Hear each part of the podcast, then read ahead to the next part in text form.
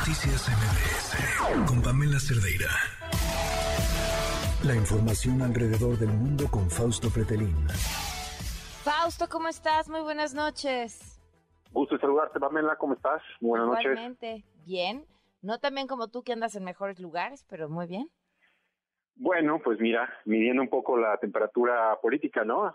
De las elecciones, de la situación, pues acá en Estados Unidos, en Cincinnati precisamente, pero pues uno de los temas eh, que, que, llama mucho la atención, Pamela, es lo de Venezuela.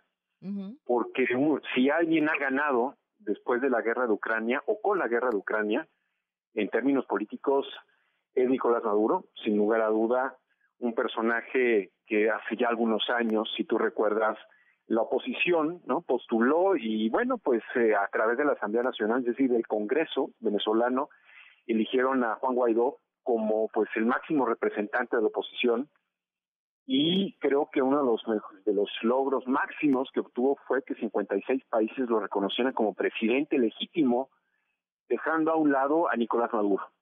Eso fue una estrategia que quizás a mediano plazo eh, ellos, la oposición y sobre todo, bueno, Estados Unidos, Reino Unido, Francia, entre otros países pensaron que iban a eh, obligar a Nicolás Maduro a dejar el poder pero al paso de los años y por una parte y por otra parte la debilidad de la oposición, la enorme dependencia que tuvieron de eh, Donald Trump como presidente de Estados Unidos, que fue el que incentivó más la existencia de Juan Guaidó, que le dio más eh, fortaleza, pues hoy, en el 2022, prácticamente eh, vemos a un Juan Guaidó totalmente debilitado, muy, muy, muy debilitado, tan es así que el próximo mes de enero parece ser que va a decir adiós a la presidencia pues legítima para 56 países, pero quizás ya menos países como tales, ¿no? Es decir, eh, la guerra ha generado que tanto Biden, ahora como Macron, eh, le dieran mucho oxígeno a Nicolás Maduro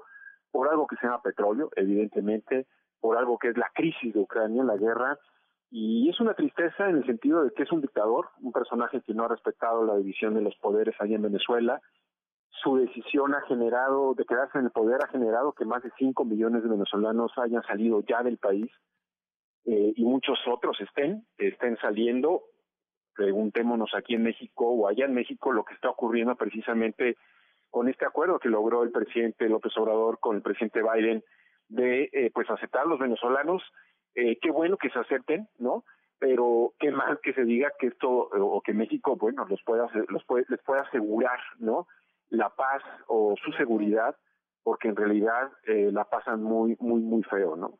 Entonces, creo que eh, viene eh, una etapa en donde se reactiva el acuerdo entre la oposición venezolana y Nicolás Maduro, y va a ser en México nuevamente esta mesa de negociación, pero ya son 15 o 20 mesas de negociación en donde quien ha ganado tiempo siempre ha sido Nicolás Maduro, y quien ha perdido la cohesión es la oposición venezolana es un ejemplo de que en pleno siglo XXI una dictadura puede atornillarse en el poder eh, y viendo que el mundo ya no puede hacer nada, ¿no? es decir, eh, por más sanciones que se le hayan puesto, eh, hoy vemos que Ucrania, pues Biden y Macron le dan la mano a Nicolás Maduro y con darle la mano, pues están sacrificando a millones de venezolanos que apostaron por la salida de Nicolás Maduro.